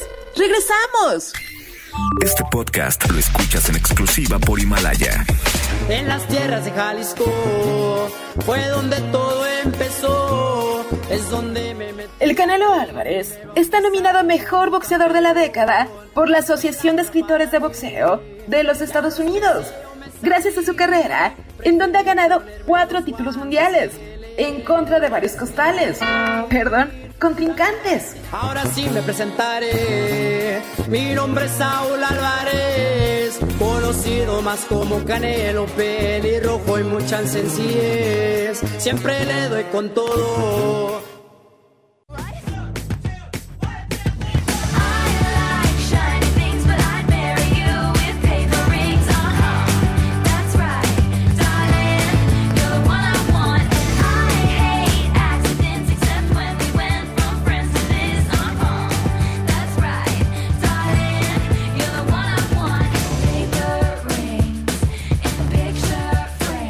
Charles contra Gangsters. eh, ya después de platicar con Homero Simpson, muy tranquilos, todo relajado. Suavecito. Y mandaste otra canción, Benjamín. eh, Así ¿qué es, estamos esto? escuchando a la reciente treintañera Taylor Swift. Creo que antier fue su cumpleaños, cumplió 30 ya. Eh, ¿30 ya? Ya, pues sí. sí, crecen rápido. Eh, Paper Ring se llama esto, viene en su disco Lover, también considerado uno de los mejores álbumes del 2019. Em, tiene varios hits, eh, este es uno de ellos, uno que se llama Me, que canta junto con Brandon Urie de Panic of the Disco y varias canciones. ¿Quién es? Taylor? Taylor. Sí, cumple nació en el 89, acaba de cumplir 30 años. Rápidamente. Qué barbaridad. Pero niña. bueno, toda la música del, del Qué 2019 niña. se oye, se oye muy aguada, muy sin chiste. Pero el 20 no sabes, viene buenísimo. Me imagino. Ay, ay, Oigan, fíjense que uno de los temas quizás que domina la agenda, la agenda nacional, la agenda local, es precisamente los feminicidios. Para platicar del tema y de la urgencia de tomar medidas en todas las alcaldías, particularmente en la Ciudad de México, nos acompaña Liet Miguel, quien es concejal de Tlalpan. Bienvenida. Buenas noches, muchas gracias a ti, Miyagi, Jairo, Benjamín. Benjamín. Es un gusto estar aquí y a tu auditorio también agradecer que nos reciban. No, no, fíjate que sa- sabemos que había solicitado en 2019, en este año que está por terminar, la activación de alerta de género en dos ocasiones. Sin embargo, esto en Tlalpan. Sin embargo, la alcaldesa Patricia Cebes desechó la propuesta sin ningún argumento. Bueno, sí tuvo argumentos en el sentido de decir que son poquitas las mujeres que eh, asesinan en Tlalpan, ¿no? ¿Y, so- y son poquitas? No, tenemos eh, alrededor de seis carpetas de investigación Ajá. de este año, según el secretariado ¿no? de seguridad. eh, son seis carpetas y los datos abiertos del, del gobierno de la Ciudad de México. Eh, es más, yo llevo un caso de feminicidio, un- el penúltimo, eh, que fue en Tlalpan y ella sus argumentos para decir que no es que son poquitas o no las vienen a tirar.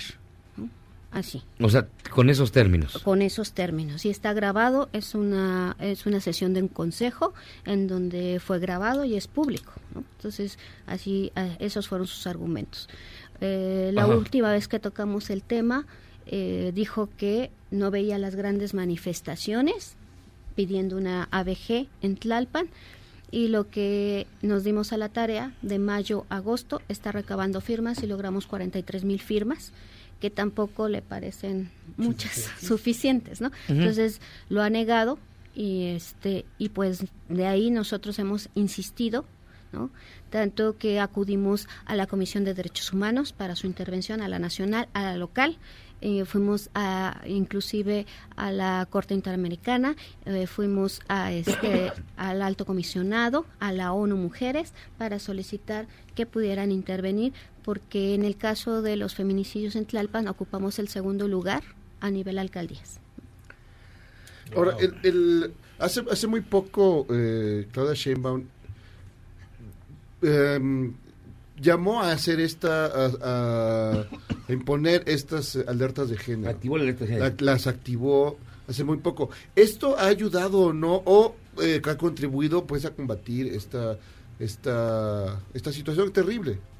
Eh, lo que pasa es que, que son dos son dos alertas ahorita que están. ¿no?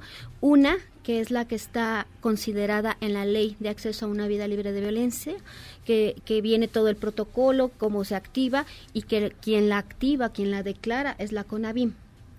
Eh, la CONAVIM la desechó y entonces eh, las peticionarias y especialistas interpusieron un, un amparo. El juez 16 de distrito eh, eh, mandata a la CONAVIM que la declare y la CONAVIM solicita un recurso de revisión. Entonces, Mm. esa alerta, que es la que está considerada en la ley, está en litigio. Uy.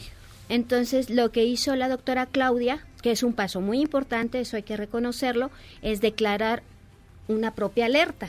Claro. Eh, pero que nosotros, eh, nosotras decimos que es una alerta que solamente está considerando los eh, delitos sexuales, ¿sí? Entonces, y, y no está considerando los delitos graves, que es el feminicidio y la desaparición de niñas y mujeres. Entonces, nosotros la petición que hacemos es que la doctora Claudia incorpore a esa alerta que está declarando ella eh, el tema de feminicidio y las desapariciones de niñas y mujeres. Ahora en Tlalpan nos comentas que es, es no son pocas y que es un caso, son casos muy muy graves. Eh, ¿Cómo definirías una radiografía de lo que ocurre en esta alcaldía, particularmente en materia de, de- de feminicidios? Mira, en materia de feminicidios, sí, eh, Tlalpan es muy extensa. Hemos pedido senderos seguros, porque nada más ahorita están considerados dos, que es la eh, sobre la Picacho a Jusco y ah, Paseo a Coxpa, ¿no? Bueno, lo que es a Coxpa. Pero todo el tema del otro lado, que viene siendo los pueblos de bajada, ahí es donde suceden también mucho más eh, fuerte los, los feminicidios po- precisamente porque es una zona más rural ¿no? entonces hemos solicitado ese, ese tipo de cosas de un sendero seguro este hemos eh, pedido que pudiera existir más cámaras o sea una serie de cosas porque por ejemplo en el caso de Jessica Carmona que fue un feminicidio encontrado en lo que se llama la Y, del lado de la Picacho a Jusco, Mm. este, cuando se fue a ver eh, pues por dónde pudo haber sucedido vigilancias, no hay ninguna cámara, no existen. ¿no? Entonces, pues, ¿cómo revisas esa parte? No hay. La otra es que eh, en el tema de la Procuración de Justicia, el acceso a, a la justicia es muy, muy complicado, ¿no? Tenemos un centro de justicia que sería el ideal de cualquier país, yo creo. ¿Por qué? Porque tiene ministerio público, porque tiene este eh, lo que viene siendo trabajo social, tiene hasta un juez ahí metido y se podría decir que es integral, ¿no? Tiene sus psicólogas, o sea, tiene todo, excepto médicos. El médico legista no existe ahí y no existe el médico general. Hemos solicitado a, a la Secretaría de Gobierno que pudieran incorporar un médico legista porque cuando llegan las víctimas, ¿no? Eh, tienen todo excepto el médico que pueda catalogar eh, las lesiones y entonces tienen que esperar que otro ministerio público pudiera tener libre a algún médico legista, algún médico para que pueda trasladarse. Entonces, normalmente, a veces hasta se paga de manera particular es el tema. Entonces, todo eso aunado a un quinto lugar de violencia familiar, eso quiere decir que hay una violencia inminente en Tlalpan hacia las mujeres. Somos el 53.47% de mujeres en Tlalpan. Entonces, hablar de una violencia tan grande en materia familiar, eso implica que conforme va creciendo la violencia, ¿no? lo, lo más grave que no quisiéramos que llegara es el feminicidio. Entonces, todos esos componentes son los que hacen que el tema de Tlalpan sea muy propicio para que esté eh, existiendo este tipo de violencia tan fuerte, ¿no?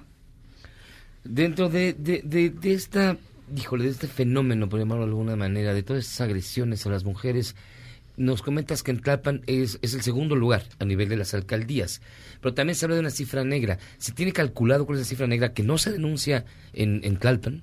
No se tiene, porque muchos, lo, lo ha dicho la propia Irina Buendía, Ajá. y eso es cierto, muchos que se ponen como suicidios no son suicidios, son feminicidios. ¿no? Eh, yo nada más pongo el tema de Jessica Carmona. ujú. Recuérdanos un poco cuál fue el caso para que la gente que nos esté Eh, escuchando el, el lo tema ubique. de Jessica Carmona Ajá. es ese fue el 29 de julio, eh, días antes, 10 días antes del tema de Daniela de- del taxi, no sé si recuerdan.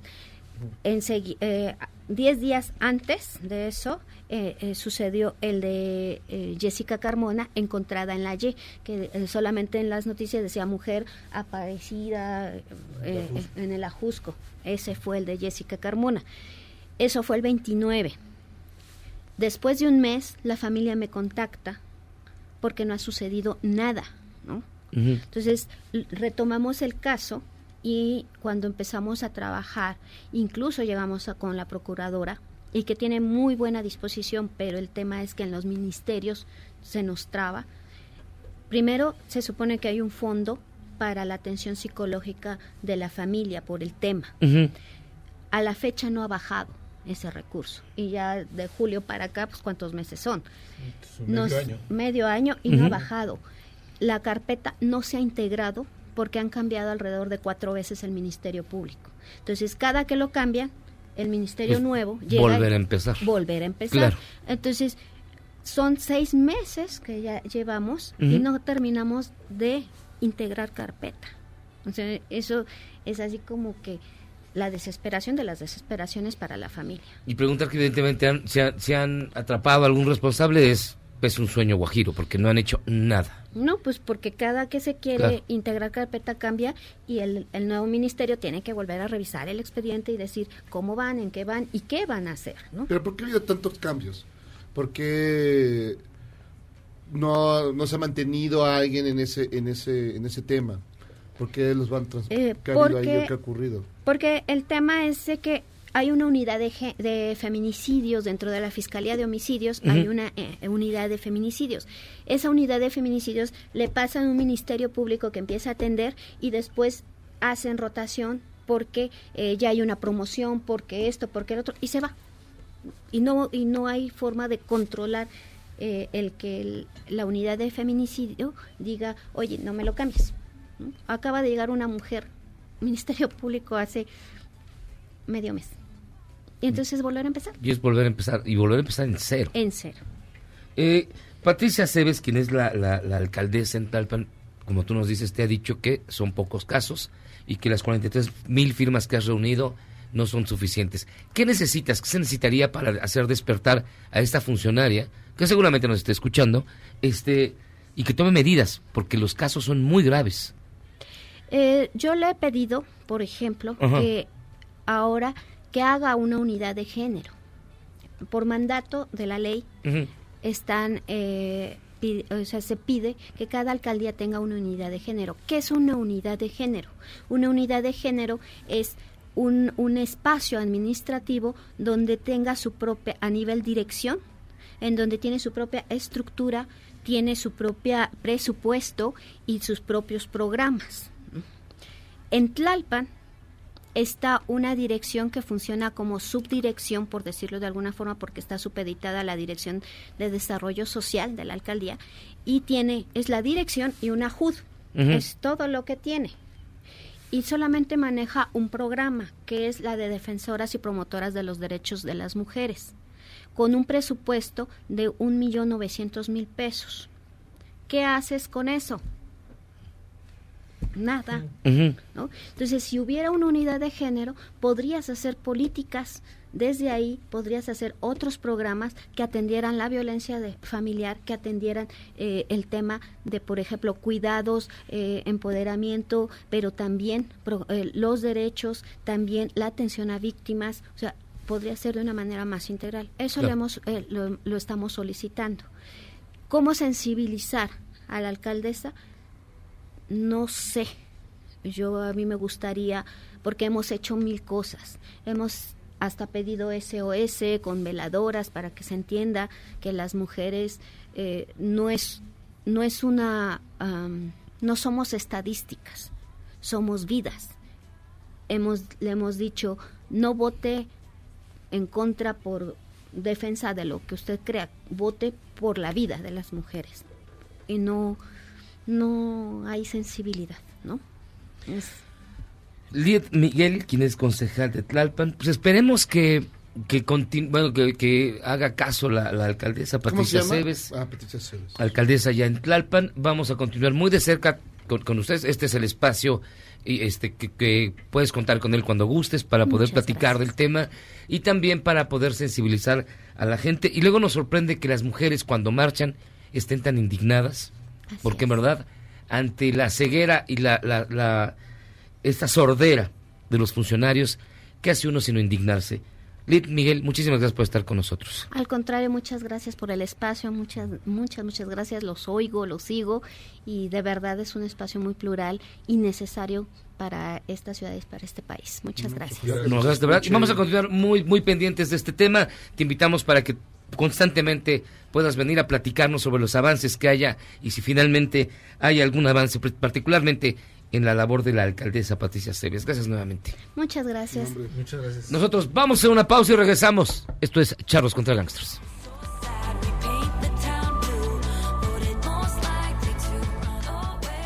¿Quieres salvarte del reggaetón? ¿Y esos sonidos que solo te hacen pensar en Omar Chaparro como un buen actor? Charros contra Gangsters regresa después de un corte, solo con la mejor música para una debida sinapsis. Este podcast lo escuchas en exclusiva por Himalaya. Ya liberaron a Don Ramón, el hombre que mató al presunto secuestrador de su hijo en Veracruz, ya que un juez reclasificó su delito como riña en vez de homicidio. ¿Cómo me siento de feliz por ese apoyo? Gracias, señores. Pero estoy feliz por lo que hice, porque me defendí en defensa propia. Pero no todas son buenas noticias, ya que deberá llevar su proceso en prisión domiciliaria.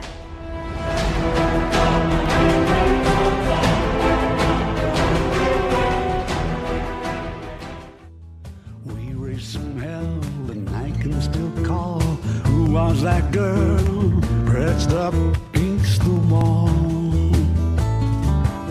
You hear people say she rocked my world. They don't mean it the way I do. They seem to think Pues bueno, ¿qué le digo? Ya me acostumbré. Te tengo una muy mala noticia. ¿Cuál? Esto que estamos escuchando no está en ninguna lista. Esto lo puse yo. Qué bueno. Es 2019. Es el nuevo disco de The Who. No manches. Sí. Ya están viejos. ¿Qué les pasó? Pues este, no sé, le- le- se puso a oír flamenco el señor Townsend. Y este. Y estamos escuchando She Rocked My World. Uy, se nota, güey. Sí, ¿verdad? se nota re emocionado. Sí. Bueno, Eh, no te el preocupes. disco- El disco, no es malo, eh, hay que estar en el mood, no es malo, eh, pero sí, sí, sí. Ya se no ve, hay. Se ve que, que pasan los años. Pero mira, no te enojes, mira, no se preocupen, mejor dicho. Eric ya dice, Miyagi quejándose de la falta de testosterona de Slipknot. Seguramente la música de los Beatles tiene mucha, ¿no? Eso. Pues sí, pero es hace 60 años, amigo. O sea, perdón. Y los Beatles inventaron el heavy metal, perdón. Eh, Mario Chávez, Benjamín y su saco de vendedor de Coppel. ¿Pero cuál saco? No tiene ni saco. Sí traigo saco, pero no, Pero, creo, que, no creo que un ya Coppel vendedor de le alcance para esto, pero bueno, Víctor. Benjamín, ¿qué música tan fea estás tocando? Y Miguel Martínez, fíjense que hoy sí me está gustando la música de los martes. Bueno, es- este para aclarar, es lo- son los discos seleccionados como los mejores álbumes del año. Del año. Por diferentes medios, no solo yo ni mío, este, No, sí. varios medios. ¿Qué se puede esperar de alguien a quien le gustan The Beatles? Dice Hal. No le pregunten su opinión en cuanto a música. No está a la altura, no entiende, no sabe, no vive, no es nada. Che mono. che mono, miserable. ¿Qué haces aquí? Está Eva, saludos Miyagi, el mejor equipo es el Barça. Cecilia Pozo, solo Charlos Miyagi, te faltó el Pichojos Pérez. Sí. Miguel, se nota el buen gusto musical de Miyagi.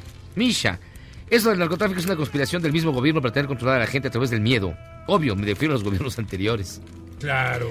Y Lux, vientos huracanados por poner a The Chemical Brothers, charros queridos. Y ya está con nosotros nuestro amigo de atrás tiempo, el buen Eduardo Calixto. ¿Cómo estás? ¿Cómo querido De verdad, yo Calixto? extrañándolos. Muy buenas noches. No, Siempre el- feliz de ¿por qué encontrarlos. desapareciste El dealer de- el dealer de panditas nos No, bueno, solos. exacto, no, pero yo los buscaba y no. Llegué muy temprano. ¿Dónde empezaba? ¿Cómo querías encontrar? Pues llegaba a las 12, entonces me dijeron, no, es hasta las 8, entonces me tuve que ir. Ahora las dos. Entonces. Hoy sí. nos traes el estrés y el cerebro. Fíjense que quiero comentarles algo eh, específicamente de qué es lo que hace diferente un cerebro de un humano a uno, por ejemplo, de un animal, a uno de un gatito, de un Mm. perro, de un cerdo. ¿Qué hacemos diferente nosotros? Lado A y lado B. Fíjense nada más, son 20 cosas. ¿Me ayudan? 20. 20. Rápido. Los, los seres humanos planificamos y prevemos el futuro. Sea, esto los animales no lo saben, no lo hacen. Por ejemplo, un gato no sabe que va a morir, un perro no sabe que un día va a dejar este mundo. ¿No sería mejor? Podría ser, no lo sé, yo creo que podría... Sería muy interesante si un gato tuviera la magnitud de decir, tú y yo un día nos vamos a separar. No, por favor. Dame de no. comer ahorita. Dame de comer, exacto. Dos. Trátame bien. Danos de primas, no seas así. Fíjate, no, bueno, Jairo, por Doctor. favor, tomar decisiones que evaluamos con memoria y proyección futura. Eso lo hace muy bien el cerebro humano. Tres, conocer las enfermedades y procurar la salud. Hoy sabe que me enfermo del intestino, qué tengo que hacer, o en función de eso, los médicos damos medicamentos para, para evitar un problema mayor. ¿Los animales salud. no saben que están enfermos? Saben que están enfermos, pero es muy instintivo. Comen pasto. Pero comen pasto para todo. Para Les, duele, purgarse. le- le- les duelen las patitas, comen pasto. Están deprimidos, comen pasto, güey. entonces, eh, exacto. ¿no? Tienen diarrea. Tú comen pasto. Sí. Generamos y utilizamos la tecnología que genera este cerebro humano. Por ejemplo, podemos volar, transportarnos muy rápido o comunicarnos por redes sociales, ¿no? Por las ondas hercianas. Las aves Y también. esos. Pero esto lo hacemos de una manera muy precisa los seres humanos. Cinco, hacemos y comprendemos el arte. El hecho de escuchar a The Beatles, ¿no? El hecho de escuchar No la creo. música de Benjamín Salcedo Gracias. es un hecho de eh, saber interpretar el arte y de una manera muy especial. Los animales pueden escuchar y tener cierto tipo de cambios de, de conducta, Pero pero, no te piden una canción, No, ¿no? no. O sacar un playlist, ¿te imaginas? Batman que te dijera, ponme esto. Ponme esto, ¿no? Pues ya, ya, ya pues, estuvo bien de música millennial. Por ejemplo. Ponte a los Beatles. Sí. Seis, tenemos, tenemos un lenguaje y un copiado de conductas. A donde fueres, haz lo que vieres. Si ves que hay individuos bien portados, tranquilos, sueles comportarte de esa magnitud. Normalmente no. Pero el hecho es que hacemos eso. Tenemos siete, análisis matemático. Mm. Podemos Ah, hacer sí. cuentas y decir, oye, me debías 20 pesos, ¿no? Y ahora te debo debes 10. más. Me debes mil No hable- varos. no hable de deudas. Me debes mil varos. Sí, exacto. ¿no? Ocho, tenemos simbolismos e interpretación de emociones. Por ejemplo, si Jairo trae una playera De los Simpson. de los Simpson, yo creo que a él le gustan los Simpson. No, No, es- diría que odia a los Simpsons si se los pone. Hay un simbolismo de se pone lo que Podría le ser gusta. que no había nada más, todo estaba sucio. No quedaba más remedio. Nueve, tenemos una capacidad prosocial y sentido moral. hay veces que nos dan ganas de hacer cosas, pero nos detenemos y decimos... No, yo no. Entonces somos muy prosociales. O sea, si yo... ¿Qué harías, Miyagi, si yo, si tú me ves en, aquí en la avenida saliendo de MBS y estoy cambiando la llanta de mi coche porque se me ponchó la llanta? ¿Qué, qué haría? Sí. Nada, me daría pena, pero bueno. ¿Y ¿Te irías? Sí.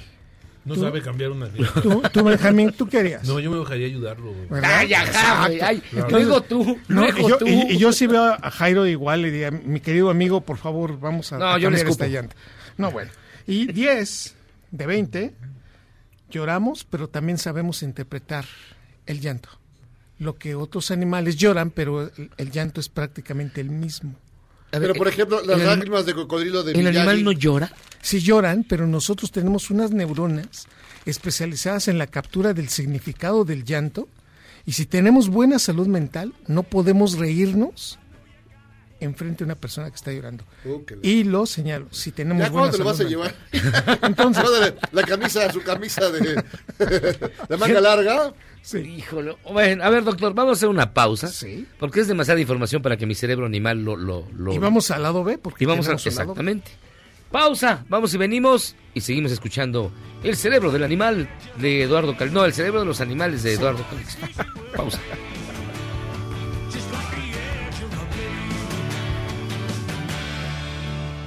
¿Eres un chavo ruco en proceso de actualización?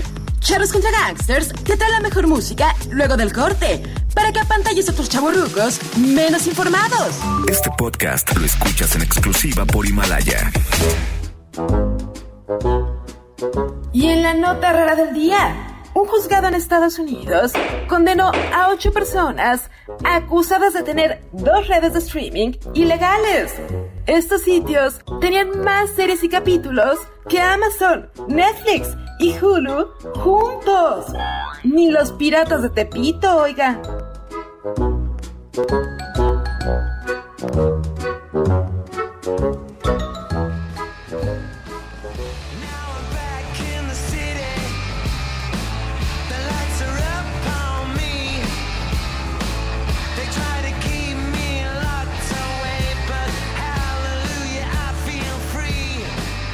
A nueve minutos de que se acabe el programa ponen música más o menos, pero ¿quién es?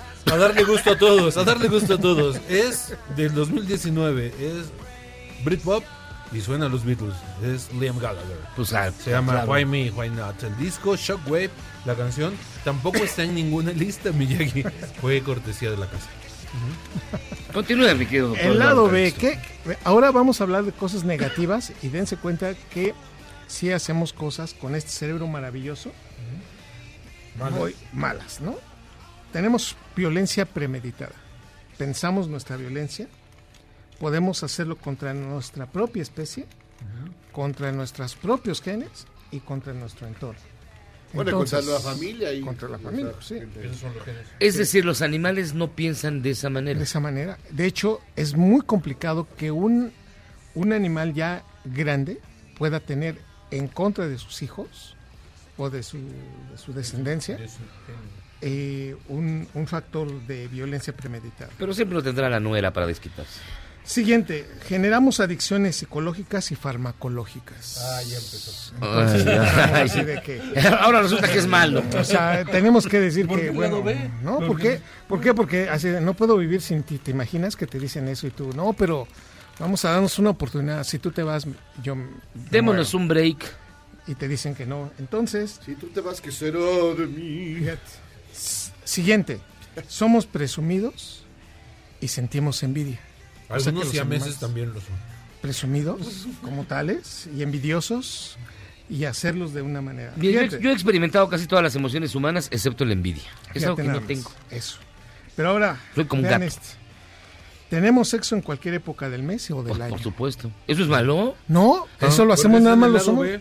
Porque en, en sentido estricto, los animales lo hacen en ciertas épocas, bajo ciertas condiciones. tienen frío. Bueno, pues, algunos todavía, pero nosotros cuando tenemos frío, calor o tenemos después Hambre, de un, sueño. Hambre, sueño. después de un Hipo, concierto, este- se, se acabó el internet. Bueno, ahí el asunto. Se fue la luz. Se fue la luz, ¿no? Siguiente, nos excitamos viendo pornografía. Los gatos no. Viéndolo, parece. imagínate nada más, o sea, un gato así sacando la colita de la gata y decir, ah, espérate, no le cambies, no, no, no. ¿No? O sea, y, y además como especie nuestro Es cerebro le encanta tener, ver genitales, posesiones o palabras. Y entonces es un fenómeno que solamente se tiene en el cerebro humano. ¿Es malo? No, simplemente que Es hacemos es cosas. Pero, a ver, pero, mira, depende de dónde lo veas, ¿no? O sea, por ejemplo, si estás en un cine o una iglesia, te- este tipo de cosas no son bien vistas, ¿no? En la iglesia Depende, de- depende. Bueno, bueno, ¿en qué Depende- cine, no? depende de la iglesia. Ok, ¿y qué película? ¿no? Pero ahora fíjense. Siguiente, decimos groserías y mentiras. Los animales suelen camuflajearse y tener una, digamos, un proceso como de mentira, pero nosotros lo hacemos deliberadamente y además sacamos ganancia de nuestras mentiras, así que y además decir groserías. Si nos podemos, si tenemos un nombre y, y tan tanto que hubo gente que pensó nuestro nombre para que le cambiemos el nombre a alguien, ¿no? Siguiente. Somos los, el- somos la única especie que podemos comer sin tener hambre. Como ahorita. Como ahorita. Los panditas. ¿Qué no querían panditas? Sí, y, y no loco, o sea, de- se van a echar a perder. Están ridículos, panditas. A perder que me. ¿Verdad? Siguiente.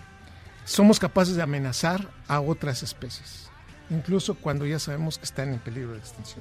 Pregunten a los ajolotes. Qué mala onda con los Sí, ajolotes. a los conejos. 19. No, Fíjense nada más. Evitamos deliberadamente cooperar socialmente y somos capaces de aislarnos cuando queremos hacer que alguien nos extrañe o que se sienta mal por nuestra ausencia. O sea, somos extraordinariamente, por ejemplo, pasivos agresivos, ¿no? O sea, si yo no te quiero hablar, pues no te hago caso, me volteo, llego a la casa, no saludo, me paso de, frente, como un gato, ¿no? Pero en este caso lo hago deliberadamente para que, para que te sientas mal de ese aspecto. Y Mm. 20, hacemos guerras. Nada más para un cálculo rapidito, el 10% de las muertes de esta especie se ha dado por una ¿Guerra?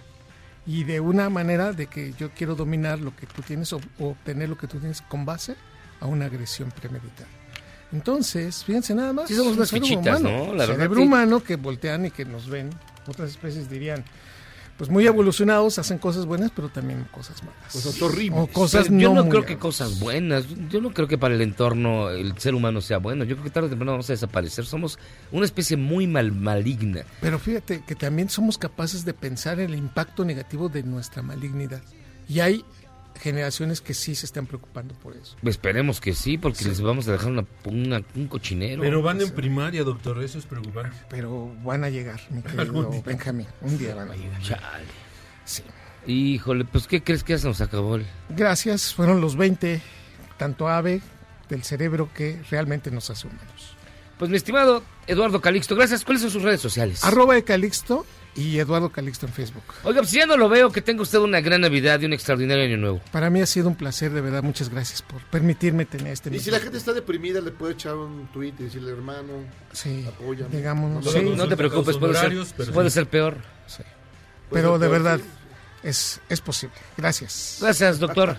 Oiga, ya nos vamos. Gracias, Benjamín. No, hombre, al contrario, nos vemos en el próximo, la próxima década. Sí, ya. Sí, nos vemos la próxima Tu, década. ulti- tu última presentación de la década fue hoy. Y nos vemos este, en nuestro séptimo aniversario. Así es. Muy pronto vamos a celebrar siete años. Vamos a hacer una, una fiesta como lo merecemos. Yo le avisaré dónde será. Pero mientras tanto, gracias, Benjamín. Al contrario, gracias a ustedes. Pues ya vámonos. A ti ¿no? las gracias. Yo Vámonos ya. Un abrazo, mi querido doctor. Gracias, mi Benjamín, querido Jairo. Hasta aquí llegamos a brothers. contra gánsteres. Que tengan ustedes una gran noche. Yo soy José Luis Guzmán. Pásela muy bien.